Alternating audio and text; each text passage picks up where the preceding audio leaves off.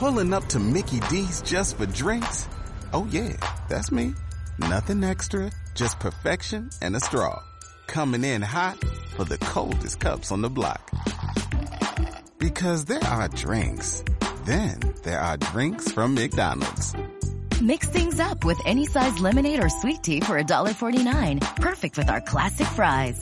Price and participation may vary, cannot be combined with any other offer. Ba da ba ba ba.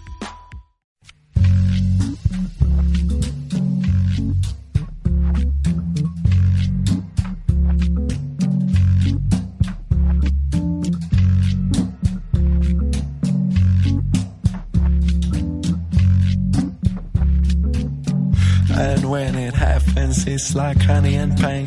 Horns in the rain, misty seas and mysteries. A dog with no name, it's that time again. I'm not sure if I'm sleeping, but the vision's as clear as fog on the pier. Somewhere fishing aimlessly, a force and idea. A sound is an ear, and gods with none believe in being chased by the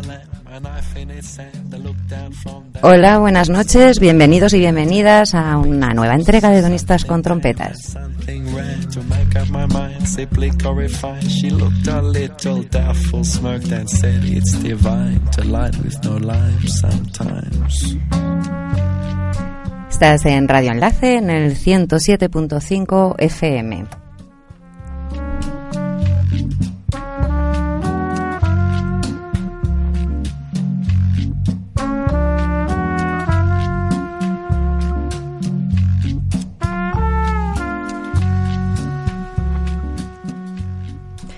Bueno, pues aquí estamos de nuevo otro lunes más con todos vosotras, con todas y todos, con todas vosotras y todos vosotros que me estoy liando. Eh, y por supuesto con Ángel a los mandos técnicos. Buenas noches, Ángel. ¿Qué hay? Buenas noches. Con Cris Otero al habla. Y hoy echamos en falta a nuestro compañero Rafa, que, que no ha podido estar en este programa, pero en el siguiente ya lo tendremos por está, aquí. está, está dando masaje. Está por tierras malagueñas. Pero ya vienen unos días y, y para el próximo programa está con nosotros.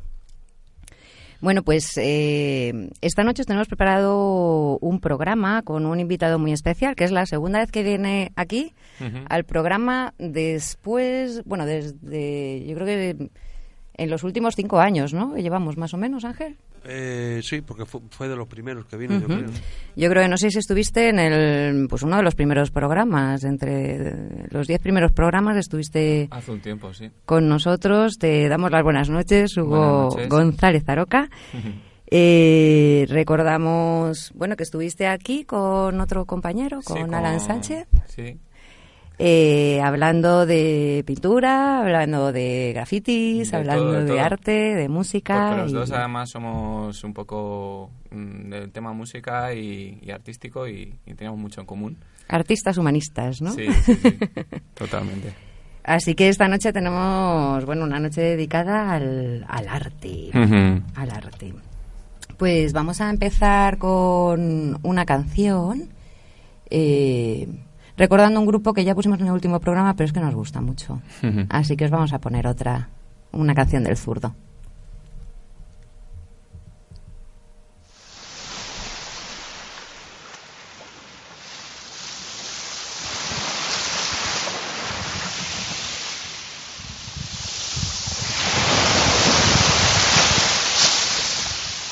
Quiero, quiero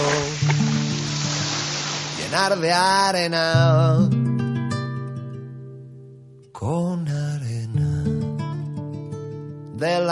la playa. El camino de mi casa. Que me lleve hasta tu casa.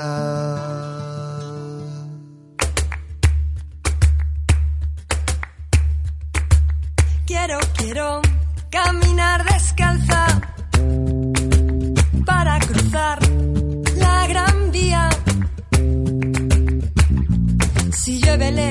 los charcos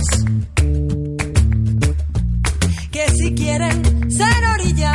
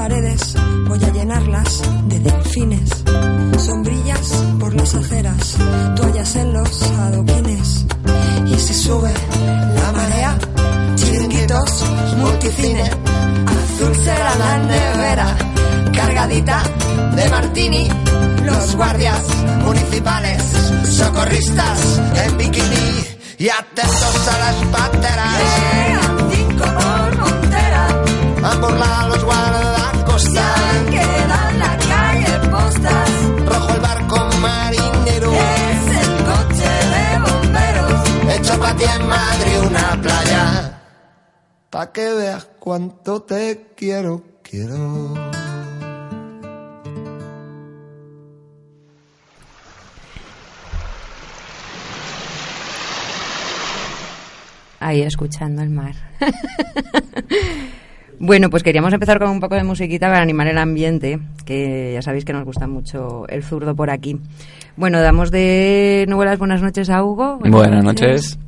Recordábamos antes que habías estado en los primeros programas hablando de, de arte y de bueno de arte En de, muchos- de arte en general Sí. porque cuéntanos tú recuérdanos Eh, bueno, ¿A qué yo me acuerdo que en ese programa el enfoque que le dimos fue un poco del arte también aplicado un poco a la vida, a, a las experiencias, y lo que nos había conectado a- al hijo de Ángel, que, que era... se- eh, su nombre ahora mismo realmente, me sé su seudónimo, que no sé si podemos decir aquí, grafitero. Sí, lo podemos decir, Puede, ¿no? sí, puede, sí. Ah, pues Furto y... Era Furto, ¿no? Que no- no, Sí, sí.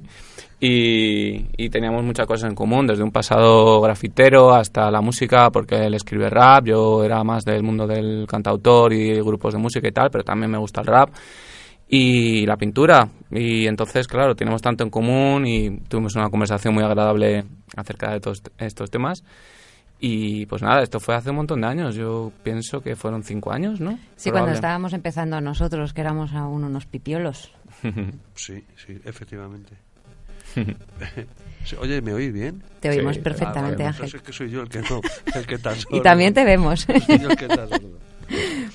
Eh, mm, tú entonces, o sea, te dedicas a... Eres fundamentalmente... ¿Qué, eres fundamentalmente? ¿Pintor? Eh, ¿Músico? Pues yo mm, realmente he reflexionado mucho sobre estos temas porque dividiría mi rama artística en tres partes bastante diferenciadas, que bueno, viene a ser la, la parte de la, de la pintura, que desde muy pequeño mm, inicié con clases de pintura con ocho años y después pues se fue desarrollando hacia enfocarlo bachillerato artístico y al final bellas artes entonces digamos que ahí fue una rama más en la que me pude profesionalizar y, y aprender pues muchas cosas. Entonces fue acabar la carrera y, y dedicarme un poco a la enseñanza. Al principio no con clases de arte más con un apoyo extraescolar, con, con la asociación Alacrán. Y, posteriormente ya me, me metí en, en clases extraescolares, sobre todo en algunos colegios, centros culturales. Y digamos que ahí enfoqué mi parte más profesional. Eh, luego, paralelamente, estuvimos con la parte de la música, que en mi familia siempre ha habido mucha tradición musical, mi madre ha tocado la guitarra de toda la vida.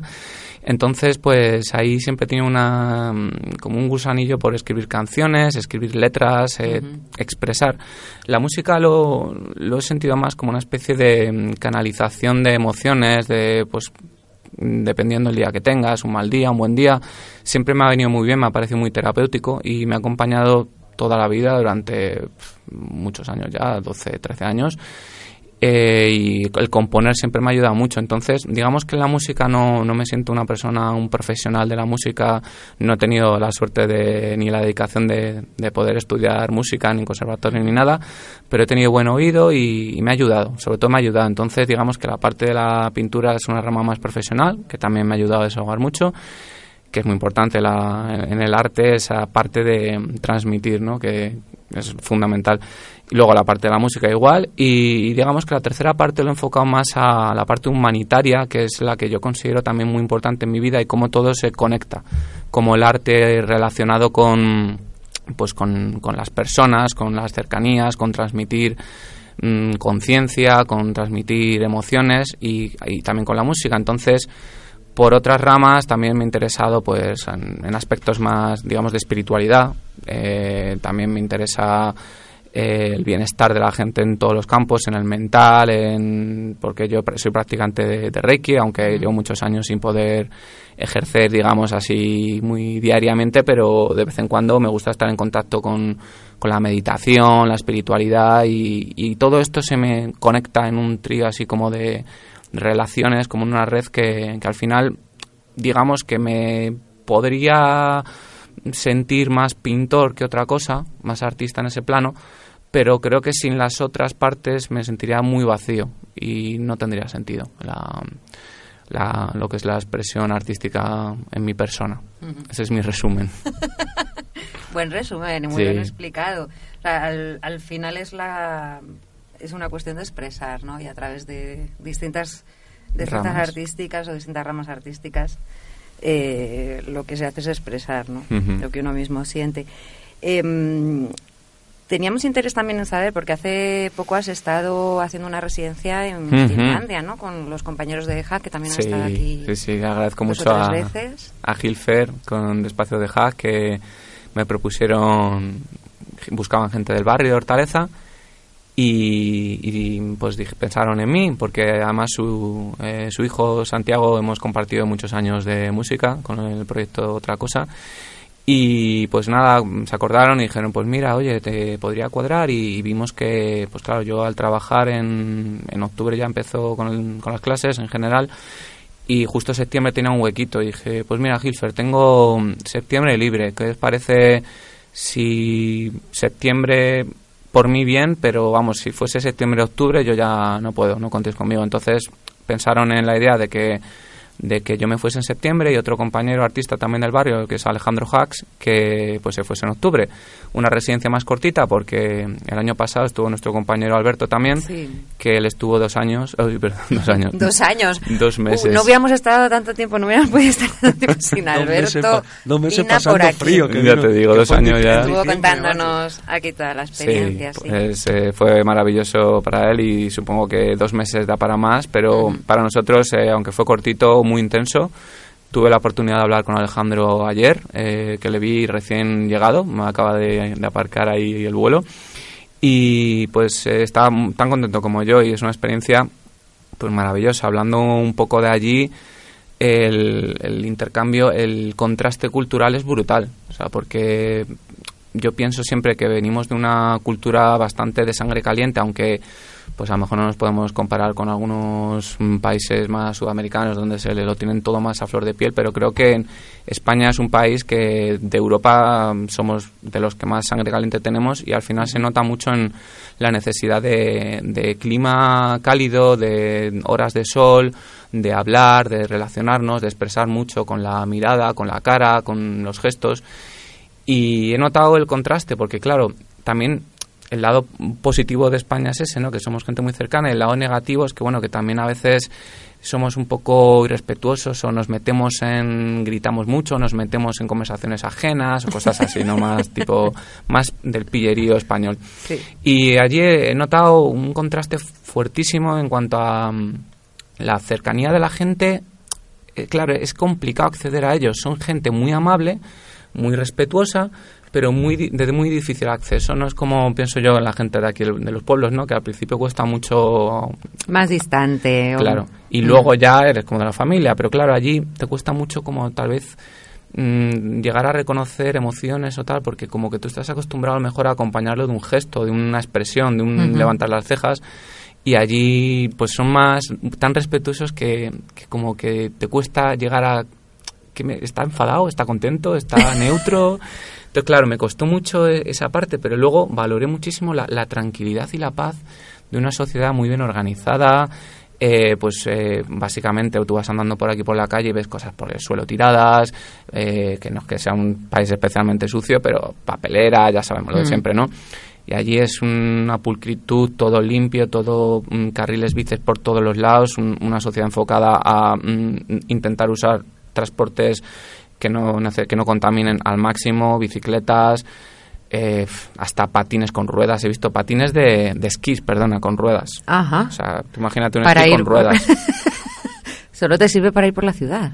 Eh, ¿O no es, es como para entrenar cuando ya llega la temporada fría, que allí el frío cuando viene es como Juego de Tronos, Sí. eh, Winter is here, en este momento.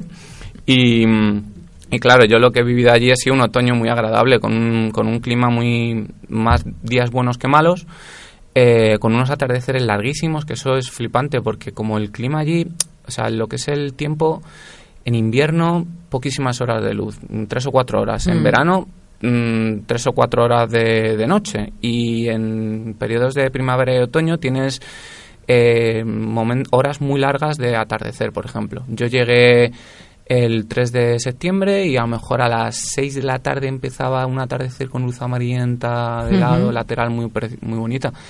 Y a lo mejor a las 9 y media, 10 estaba ya realmente oscureciendo y tenías tres horas. Eso es, eso es un sueño para un artista, ¿no? Sí. A nivel fotográfico, que hice muchas fotos. Yo no soy especialmente de, de hacer fotos, Pero, pero, es la, la luz de, de los fotógrafos, Es la que del amanecer y el atardecer. fueron días de decir, tengo que salir a hacer fotos, porque es que me, me lo pide la luz. Y en ese sentido, pues también fue muy bonito el, el clima que yo viví. Y según se fue acercando octubre, pues ya noté que el frío pues ya apretaba un poquito, que las noches se acercaban, ya pues el atardecer duraba menos, a lo mejor a las 7 ya era casi de noche. Y mi compañero Alejandro Hax, que si tenéis la oportunidad de entrevistarle aquí también, nos contará que él ha vivido días buenos también, pero ha visto nieve, ha visto ríos congelados. Yo soy más, yo lo llevo muy mal el frío. Yo es como que me mete para adentro, me deprime. El primer día, ay, qué bien nieve, y el que el tercero. frío, la luz, ¿no? La luz, la luz. Pero creo que nos pasa a todos. Sí. Y bueno, eso un poco a nivel experiencia del clima, de las personas, gente maravillosa allí. Un saludo a Inca, que no entenderá nada de esto, pero bueno, yo se lo mando igualmente. Eh, Inca fue mi coordinador allí, una persona maravillosa, me ayudó con todo. eh, a Anti, a un montón de personas que son artistas locales que, que realmente hacen, te facilitan un poco el contacto con la sociedad allí. También tuve la oportunidad de dar clases a niños. Sí. ¿Dó- ¿Dónde, ¿Dónde estuviste exactamente? En el espacio Cultura y Cupila tienen un, un espacio de residencia y digamos que en ese bloque edificio, bueno, edificios, son como casas tipo chalet de un solo piso normalmente, pero vamos, que son típico de tejado así muy inclinado, tipo casas así de Heidi, ¿no? De las películas así de... Y, y entonces en ese espacio tenemos la residencia por un lado, oficinas donde estaba Inca, que normalmente siempre coordinan, tienen eh, la rama esta artística, luego tienen una rama más social, que hacen mucho Cultura y Cupila, se dedica especialmente a esas cosas. Y luego tienen un espacio dedicado a las clases, eh, tanto a pequeños como a mayores. Y pues la casualidad, pues que vieron que en mi currículum yo tenía lo de las clases y dijeron, oye, ¿te, te interesaría dar clases? Claro. Yo en principio un poco acojonado, digo, joder, pero yo el inglés bien, pero como para poder dar clases no me veo yo. Y la profesora muy maja me, me ayudó a, a traducir todo lo que no entendían los alumnos y fue maravillosa la experiencia. En cuanto al espacio, digamos, de- del bloque ese, es eso, residencia, oficinas y clase. Y luego hay un espacio enfrente donde hicimos la exposición Alejandro y yo. También había una, expo- una exposición de fotografía y, y tiene el taller Anna, que es como una artista local que tiene ahí su taller durante todo el año. Y está como enfrente. Y eso es lo que yo creo que conforma el Cultura y Cupila, lo que es eh, en físico. ¿Y en qué lugar está exactamente? Está en Finlandia al norte, que es está la ciudad más cercana es Oulu, y luego está más al norte, a unos 40 kilómetros, es I, que son dos Is latinas, que es muy gracioso, porque tú llegas allí al autobús y dices, eh, sorry, eh, eh, I, I, y te dicen, I don't understand, dicen, hasta que te dicen, ya, no, es I, todo seguido. O sea, como es Ah. I. Y yo, claro, yo decía I, I. Y estas cosas que tú lo ves. que tú lo ves súper obvio de decir son dos Is. Será I, I. Y, y digo, bueno, a las malas me entenderán. No te miran como Claro, que, a ver. oye, No, no, no te entienden. en no plan- nos da la fluidez. No, no, no. Y, y además es que ellos tienen otras vocales distintas. A la, la- tienen las nuestras, por lo menos los noruegos, tienen las nuestras y como cinco o seis más. Sí, sí, sí. Es una locura. No, a nivel entender, os puedo decir que mm, no aprendí más que una palabra y se me ha olvidado ya. O sea, quiero decir, es como, es muy difícil el, el finés. Y en cuanto a la experiencia de allí, ya te digo, mucho bosque, mucha naturaleza, porque I es un pueblo al norte de la ciudad que está al norte de Ulu. Eh, luego arriba tenéis la, la zona de donde supuestamente reside Papá Noel, que no sé exactamente cómo se llama, la... En Laponia, Laponia. Sí, en la Laponia, pero el nombre de exactamente no me acuerdo, que no puedo visitarlo. Entonces, eh, eso ya, digamos, el, el norte, el polo norte, ya es como hielo. Eh, donde estaba yo era una zona de bosque que estaba bastante bien, todavía no era muy al norte, pero ya se notaba que era vegetación por todos los lados, árboles, Mm. bosque. Y precioso, precioso. me lo he- en ese sentido, aire limpio y muy bonito.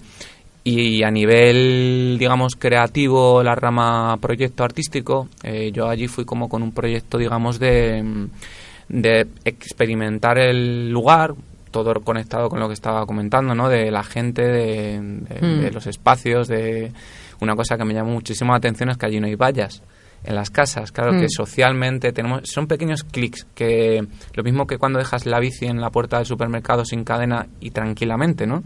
Entonces, cuando no hay vallas y tú vas andando por la calle y mm, te metes en un césped y sin darte cuenta te has metido dentro de una casa, claro, es un clic que tienes en la cabeza que no concibes. Dices, joder, es que me he metido en la intimidad de una residencia que a lo mejor tenía los juguetes de los niños y, un, y cosas de valor que yo podría, si quisiera, si fuese un mangui, robar.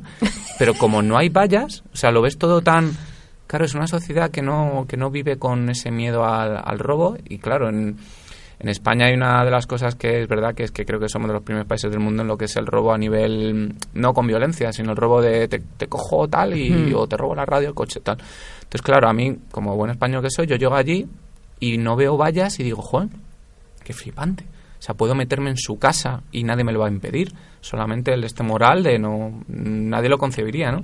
Y eso choca mucho. Entonces fui experimentando todo eso en- a nivel personal y eso me llevó a querer pintar una especie de... mi- el primer cuadro que hice, que fue con técnica mixta, acuarela y collage, estas cosas que hago yo, que hablaremos luego si, si queréis. Y plasmé un poco lo que es el jardín de, de un- de una casa que tienen pues coches, tal, no sé qué, eh, mil cacharros, e- era como un, como un muchísimo coche. Allí, claro, son no les va mal económicamente, a lo mejor tienen cuatro o cinco coches por casa. Eso es flipante también, ¿no? Te choca. Y quise plasmar, pues eso, la- las sensaciones de lo que recibía de allí, las primeras impresiones. Y el, segundo cuadro que pinté fue como una especie de, visión de las bicicletas que se, que se llevan en los niños al colegio, las niñas. Porque allí todo el mundo va en bici o todo el mundo tiene bici. Entonces los chavales... Hay una cosa que me llama la atención, porque lo habías dicho antes, ¿no? El, como la tendencia a no contaminar demasiado, utilizar transporte que no contamine y tal, y lo de los cinco coches, entonces, o sea, me- Claro, me, claro, me ha dejado un poco... Pues es curioso, sí, no, no sabría darte una explicación, pero yo solo hablo de lo que vi. O sea, vi que la gente tiene, mm, pueden permitirse, claro, tener cinco coches. Y claro, yo diría, esto es una casa, porque allí es como que las casas están muy diferenciadas unas de otras, están separadas. Entonces digo, en este Porsche hay cuatro coches, entiendo que son de esta casa. Y luego el, la- el que se fomente el transporte bicicleta, ¿no? Pero te, te voy a preguntar una cosa, Sí. pero ahí la- es que yo eh, este verano estuve en Noruega y ahí la, gente hace las casas donde le da la gana. Sí. Y ahí también, o sea, hacen un, cogen un trozo de bosque y se hacen su casa. Sí, creo que siguen un patrón un poco, las casas me da la sensación que son parecidas, o sea, no, no creo que lleguen al punto que se las construyan con ellos jardín, mismos. sin vallas y sí, sí, deben ser pero son un canon muy que se repite y sí es, es como muy muy random no una casa otra de repente un hueco de repente aquí un jardín o sea no no ves una estructura como más urbana de edificios pa pa pa no ni mucho menos en todo y que es el pueblo este Todo y... en todo y había un bloque de tres pisos en todo y estaba en la zona más digamos en la plaza del central Que, que sería el ayuntamiento o alguna cosa de esas. Sí, o algún- comercios o tal. comercio grande, sí. Y bueno, lo que iba a comentar es que en el colegio eh, todos los niños van con bici, todas las niñas. Entonces, eh, tú imagínate a lo mejor un colegio que tampoco tiene vallas. Tú piensas que estás en el colegio sin vallas. O sea, a mí me explotaba la cabeza. Decía, y los niños no se fugan. O sea, en plan de, pues no quiero estar, me piro a mi casa. No, están el recreo, que además me metí, iba con la cámara, que eso es otro tema que comenté, que iba haciendo fotos.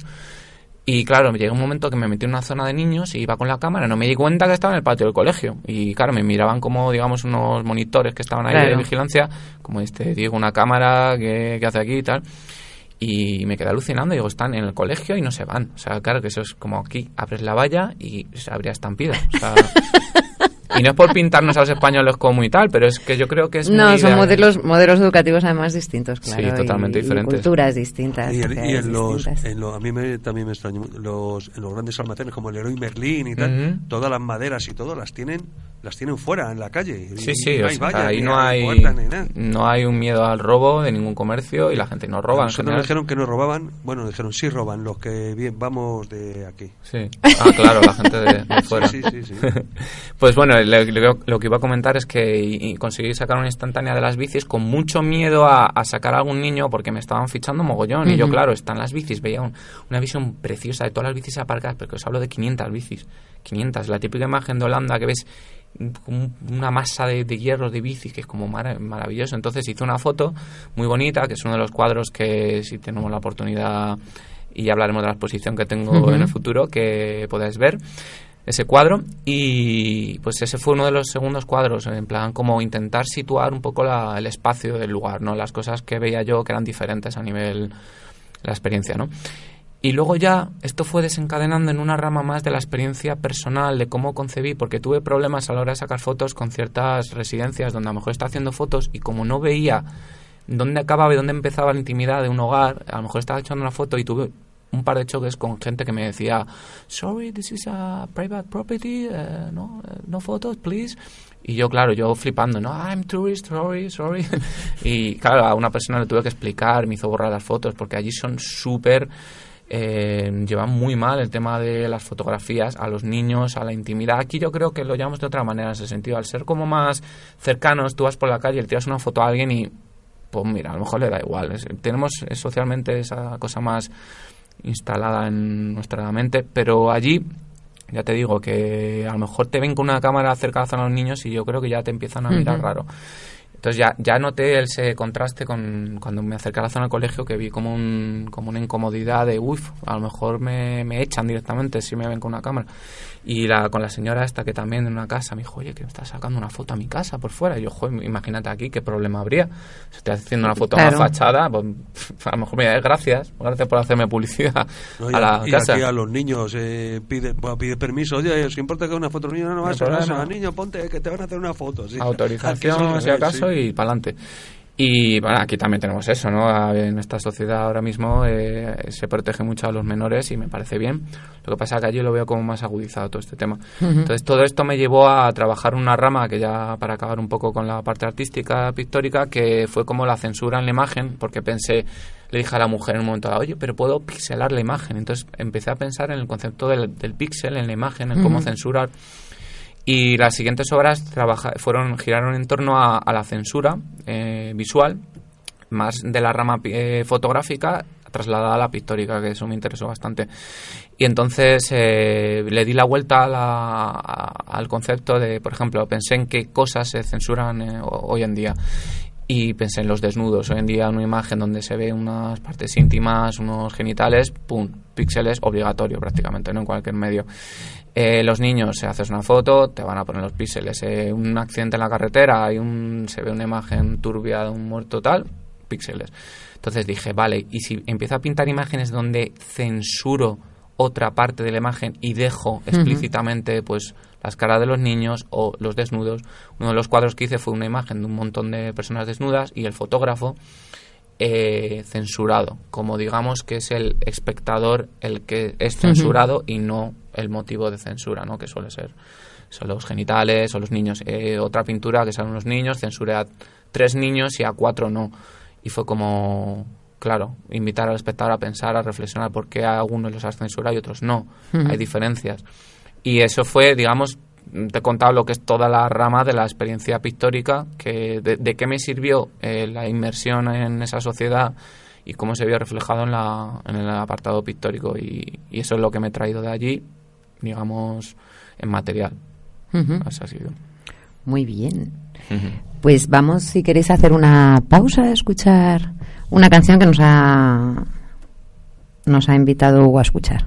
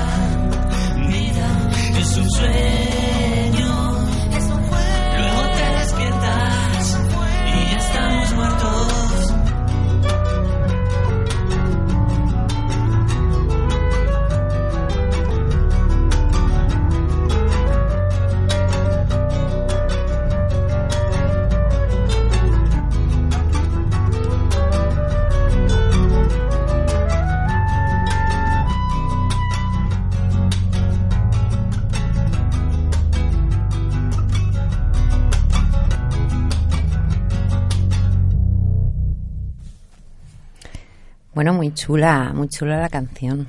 Mm. Anomalías se llama. Estaría bien, es que no me sabía el título. No te preocupes. Y no, he podido no sabía anunciarla como es debido. Hombre, si, si quieres te digo yo el título. AU, AUD 20, 2019 101. Digamos que no está todavía Ya, ya, publicada. o sea, es, es inédita, ¿no? Está el esqueleto, sí, está. Eso Pues inédita. luego escucharemos Es- otra es y una, nos pri- una primicia lo que te Sí, lo total. Vale, vale. luego escucharemos otra y nos cuentas un poco de dónde sale esto y qué es esto que hemos, que hemos metido así de forma misteriosa. Eh, quería comentar, bueno, estabas antes comentando mm, un poco lo que has hecho allí en Finlandia, has pintado mucho, parece, Ujú, ¿no? Total.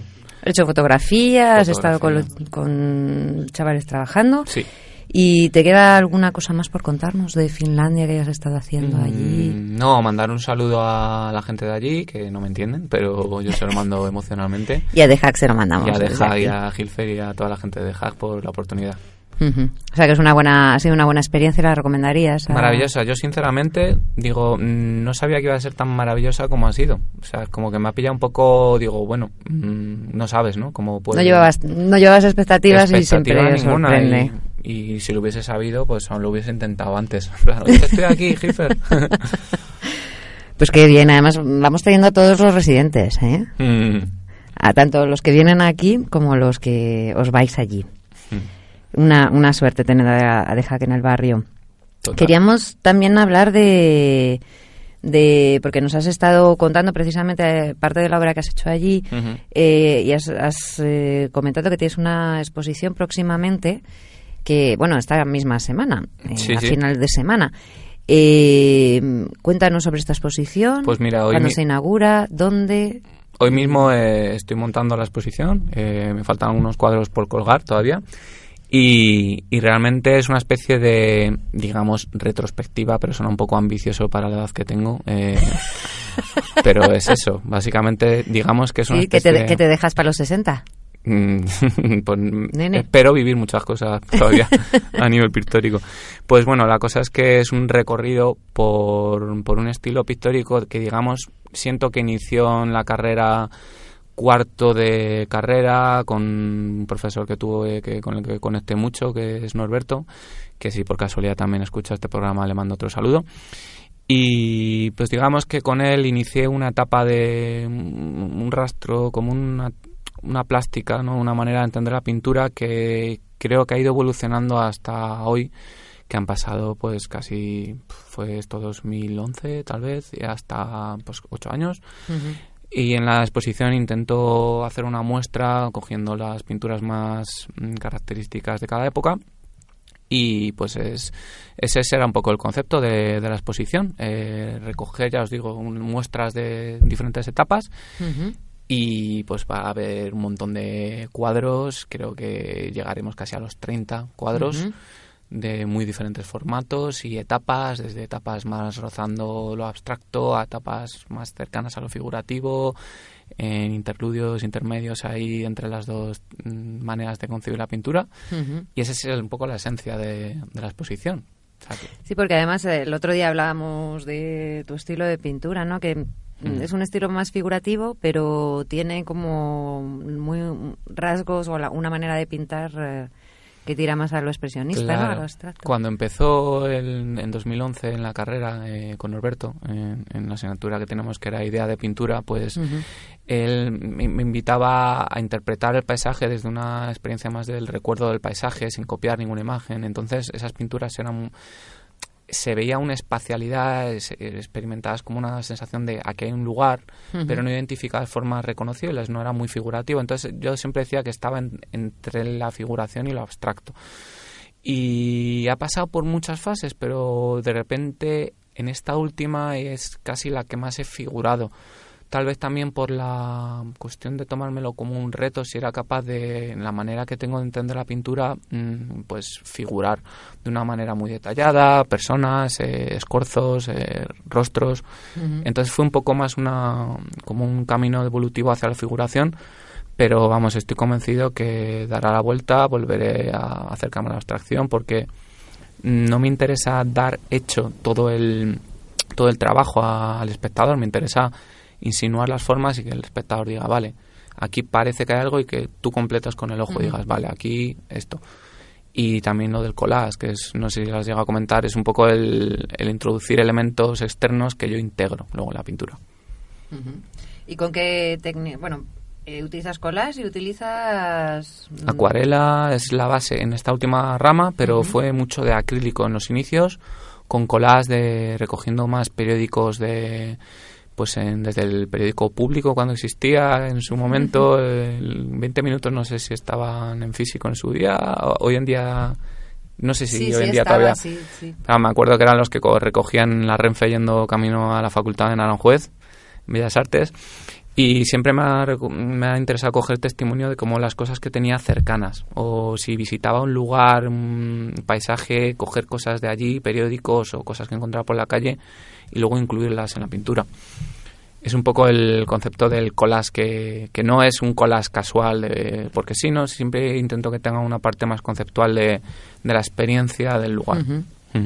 Bueno, pues entonces vamos a invitar a, a todos nuestros y todas nuestras oyentes a la exposición, por si quiere conocer también, un- conocerte un poco en esa faceta de, de pintor, ¿no? Porque si dices que has cogido distintas etapas, se puede ver un poco cómo has ido evolucionando.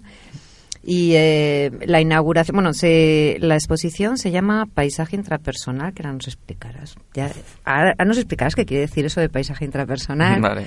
Y mm, es en la en el Centro Cultural, en el nuevo Centro Cultural de Coslada. Sí, en el hall del nuevo centro cultural, que es que hay uno que se, bueno, está indicado ahí en la dirección, ¿no? Sí, lo que pasa que como estamos en la radio lo vamos a contar. Mm. es en la Avenida Príncipes de España, número 4, nuevo. Centro Cultural de Coslada. Eh, la inauguración es este viernes, Este viernes a las ocho y media. a las ocho y media de la tarde. Os ahí. esperaremos con un vinito, con un pisco labis y con muchas ganas. Y estaré ahí para quien quiera pasarse. Le contaré largo y tendido lo que me quieran preguntar. Y bueno, luego estará un mes más o menos, ¿no? Sí, creo que hasta el 5 de Hasta el 5 diciembre. de diciembre. Ajá. Muy bien, por si acaso alguien no se puede acercar el viernes, que sepa que está allí. Eh, ¿Hay algún, para los oyentes que estén interesados, hay alguna dirección donde puedan mirarlo? Eh, lo que es ¿O la exposición. ¿Tienes alguna web como artista? Algún... A ver, en, en Instagram, eh, lo que es con mi nombre, Hugo González Aroca, tengo la página donde tengo unos cuantos, unas cuantas pinturas. Allí supongo que según se acerca la exposición y, o sea, ya eh, voy a estar Date prisa, ya ¿eh? mismo. eh, estaré tienes subiendo eh, Insta Stories con, con la información. Luego también en hugoaroca.es, que es mi página web, tengo no sé si me dará tiempo a subir información porque ahí tengo que gestionarlo con mi primo, que es el que me ha, que me ha ayudado con el tema de la página. Pero vamos, que hay en, en Instagram y redes sociales, Facebook, Hugo González Aroca también. Ahí tendrán información. En, Hugo, en Facebook lo tengo ahora mismo subido, si hay alguien Ujú. está interesado. Muy bien, porque sabemos que los datos que damos por la radio luego a veces Hmm. a uno no se le quedan. Os recordamos de todas maneras en el- la sala hall del nuevo Centro Cultural de Coslada en la Avenida Príncipes de España número 4. Ujú. El viernes a las ocho y media de la tarde. Sí, después del curro. Cuéntanos, ¿qué es eso de paisaje intrapersonal? Bueno, pues eh, como en toda exposición que quieres que tenga un poco de uniformidad, un poco de coherencia, ¿no? Porque, a ver, siempre puedes hacer una exposición donde hagas un popurrí de, Hmm. de cuadros, ¿no? De que no tengan nada que ver unos con otros, pero en, digamos en esta, en esta exposición quería reflejar ese proceso evolutivo en, en una línea concreta, porque sí que es verdad que yo he tenido otras ramas, pues más desde el graffiti hasta otro tipo de expresiones, pero claro, en, en la parte pictórica quería reflejar un poco esa unidad y, y el sentir de, El hilo, de esa- argumen- el hilo hilo argumental. sí. argumental. Entonces os voy a leer, porque tampoco es que sea yo tan inteligente como para haber memorizado lo que significa paisaje intrapersonal, pero bueno, paisaje entendido como... No solo- ¿Qué viene primero? La, ¿El concepto que tú quieres expresar? eh, la, mm, la- las dos palabras y luego buscas qué significa? ¿Cómo, Eh, eh, bueno, el paisaje representado como, digamos, el paisaje en muchos aspectos. O sea, el paisaje no tiene por qué ser lo que nos viene, ¿no? Es el paisaje arbolitos, montaña, tal, ¿no? Mm. El paisaje también como el cuerpo, ¿no? El paisaje con sus con sus eh, con la vejez, con las arrugas, con las diferentes edades, con mm, el cuerpo en diferentes lugares, ¿no? Ese paisaje me interesa también. Entonces, la rama del paisaje en ese campo, ¿no? Y, y en la parte de primera de las primeras pinturas que hice en la universidad, como el, también el recuerdo del paisaje, el cómo evocar experiencias de, de lugares y relacionarlo más con, con un aspecto más emocional, no solamente espacial, de- visual. Y luego lo de paisaje por esa parte, intrapersonal, que hace alusión, os leo literalmente, al grado en el que conocemos los aspectos internos de nuestra propia manera de pensar, sentir y actuar. En otras palabras, representa nuestra habilidad a la hora de conocernos a nosotros mismos e intervenir sobre nuestra propia psique en un sentido amplio. Pues básicamente la, la conciencia que tenemos de nosotros mismos y yo lo enfoco a, en, en esos espacios, ¿no? en esa interacción con, con los paisajes o con las emociones que te evocan esas personas. Y, y claro, me parecía tan bonito y que aunaba todo que dije, pues ya está, eh, este es el título y surgió un poco de, de esa mezcla de conceptos. Nos gusta el título, ¿no, Ángel? ¿Qué te parece? Sí, sí, sí. le, hemos, le hemos pillado. Hecho, hecho de profe cabrón. Sí, sí. Pero bueno, la respuesta ha sido eh, es que como no, no tenía los auriculares no me, no, no me estoy oyendo. Es más de analógico, quiero irme en vivo. Sí, sí. qué bicho, qué bicho soy. Sí, sí. Ahora, te, ahora te bajo. Muy bien, pues eh, y además ahí, como nos has contado antes, podremos ver también los últimos cuadros que realizaste ahí en Finlandia, ¿no? Claro, si es una- un recorrido, como no voy a mostrar la última rama, la última parte. Muy bien, pues ¿te parece que escuchemos el segundo tema que nos has traído? Perfecto. Y ahora nos cuentas de qué va esto. Perfecto.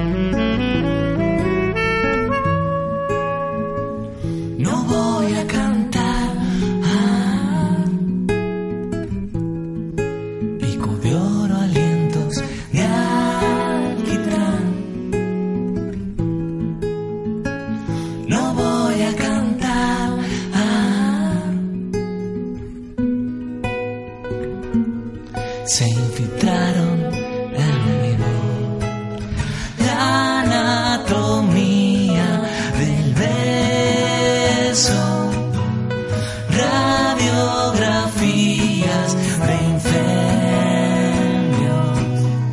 Se abre una boca y no hay sol. Vientos de crucifixión se alquilan los cuerpos.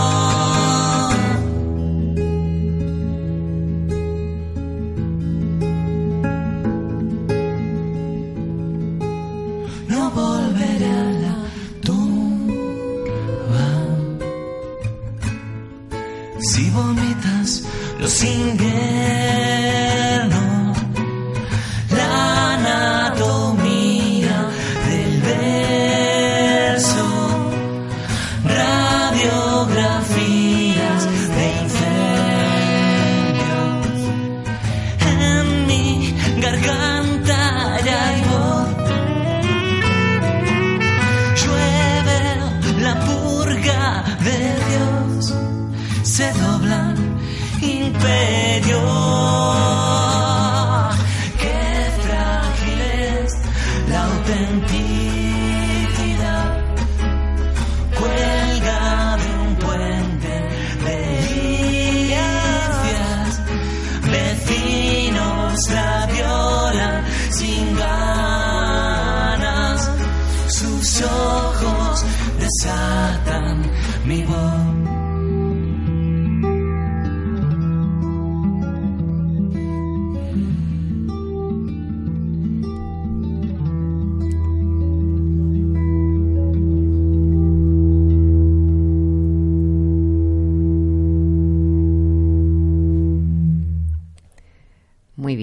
Pues cuéntanos, cuéntanos este par de temas de dónde vienen, porque la voz no sonaba, no sonaba un poquito.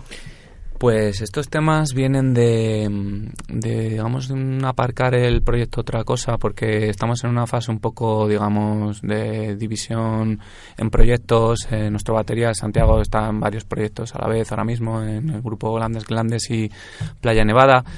Eh, tenemos muchos músicos que venían del conservatorio. Perdón, como- perdón, perdón, perdón. Sí. ¿Cómo has dicho el, el grupo? Uno de ellos es un grupo punk que es Glandes Glandes. ¿Te refieres a ese, no? O a lo mejor Playa Nevada, que tal. No, es que no te lo había entendido, pero me ha, me ha parecido. Digo, Muy majetes. De hecho, ahora mismo han sacado un, un, un disco y lo recomiendo, está muy bien. Entonces, eh, tenemos mucha división, hemos decidido, digamos, aparcar lo que es la otra cosa como lo estábamos entendiendo hasta ahora, aunque realmente hay muchos de los integrantes que, que seguimos con ganas de hacer cositas.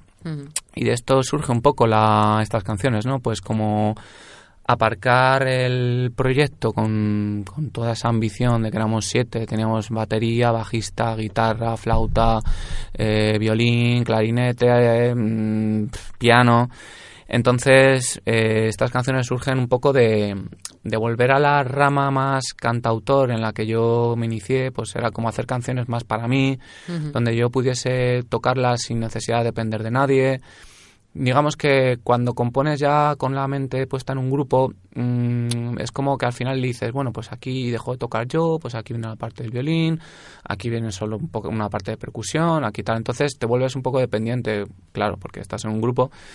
Y, y claro, en el momento en que no tienes a esas personas es muy complicado llegar a, a interpretar las canciones, ¿no? Entonces dije, mira, pues como realmente me apetece mm, tocar y seguir componiendo y que sea más fácil, voy a hacer canciones para mí y las personas, todos los que están aquí, que han salido en la canción, desde el Sí, piano. había muchos instrumentos. Sí, pues mira, la- en esta última canción la voz de Andrea, que era flautista también en el grupo. Eh, tenemos el piano con Pablo y luego tenemos el saxo con, con otro Pablo, otro amigo que también participa en, en la batucada aquí de Hortaleza, Ujú. Samba Leza, ¿no? Se ¿Me, preguntas a mí? Sí, sí. No, no, Valeza. Yo a ver si voy a meter la pata ahora. Em, ¿Cómo te oigan? no, no. Eh, pues entonces eh, surge un poco de tener la canción y decir a la gente, oye, ¿te apetece mm, escucharla y ver qué te surge con, de una manera un poco más improvisada, sin tener todo tan estructurado y tan, tan cuadrado, ¿no? Y pues es un poco el divertirse, el decir, vamos a ver qué, qué sale de aquí. Invertí un bastante dinero en un equipo de grabación, por lo tanto lo hago de una manera muy casera y nos lo hemos pasado muy O sea, bien. ¿lo grabáis, ¿lo grabáis en casa? o En cómo? casa, en casa. Ujú. Y además muy buena calidad porque el equipo de un buen amigo Álvaro, otro saludo para Álvaro si puede escuchar esto, que, que me hizo unos muy buenos precios en, en el equipo que tenía y me lo vendió. Y realmente es un equipo muy profesional donde mola mucho tener en casa tu, tu equipo para cuando estás inspirado grabar, porque es un poco frustrante para el músico llegar al estudio y tener todo preparado y a lo mejor eh, pues tengo mal la garganta o "Uf, es que hoy no estoy inspirado y tienes que cantar cinco canciones y vas a gastarte una pasta en eso y, y luego vas a estar escuchando años esas canciones que dijiste, jo, es que me hubiese encantado tener un par de días más para descansar, ¿no?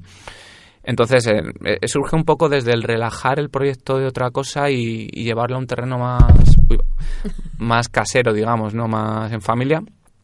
Y, a nivel eh, conciertos o cosas así, realmente ahora mismo estoy muy, centrado en, componer y en, y, en, y en buscar una identidad que cuando sales de otro de un proyecto como el que fue otra cosa, uno tiene que renovarse y pensar de otra manera. Y ya os contaré más adelante si veo que esto se activa y surgen cositas, a ver si podemos charlar y, y os cuento, porque tengo pensado hacer una especie de conexión con el teatro y la interpretación, porque me interesa cada vez más el teatro y tuve la oportunidad ahora hace un par de años empezar unas clases de teatro en el cole, de, en el Cortes de Cádiz, que estoy dando clase allí, con los chavales y las chavalas. Entonces he descubierto que el teatro es maravilloso. Entonces, ¿por qué no intentar aunar la rama musical con la interpretativa? Lo, como mu- mi buen guía, que me encanta Albert Pla, que escenifica muy bien sus canciones de una manera muy performántica y me fascina. Entonces, bueno, está todo ahí incubándose y de momento hacer canciones y después ya pensaremos en qué hacer con ellas. Bueno, o sea, ahora mismo nos has dejado, si recuerdo, además que recuerdo que hablábamos tanto en los primeros programas de esos artistas humanistas que tanto nos gustan, Mm. ¿no? Que tocan distintas disciplinas, que al final son modos distintos de expresión, pero eh, en el concepto prácticamente es el mismo, ¿no? Simplemente es el medio por el que te expresas. Y, y tú serías, vamos, un todo todo un modelo de, de artista humanista, vas tocando todos los palos. De tocar todo un poco, es que al final mm, lo piensas, todo tiene conexión, ¿no? Todo, sí, claro que sí. La música con la pintura, el ritmo, ¿no? Hablas del concepto en pintura, el ritmo y jo, en el baile el ritmo es esencial. O el concepto, mm, por ejemplo, en, en el teatro de la expresión y claro, cómo no vas, tú vas a un concierto y hay una parte interpretativa brutal de, de lo que transmite el cantante o los músicos. Así que nada, me parece muy interesante crear esos lazos y, y- y la gente del barrio, por ejemplo, que somos de diferentes ramas, conocernos y, y aunar fuerzas.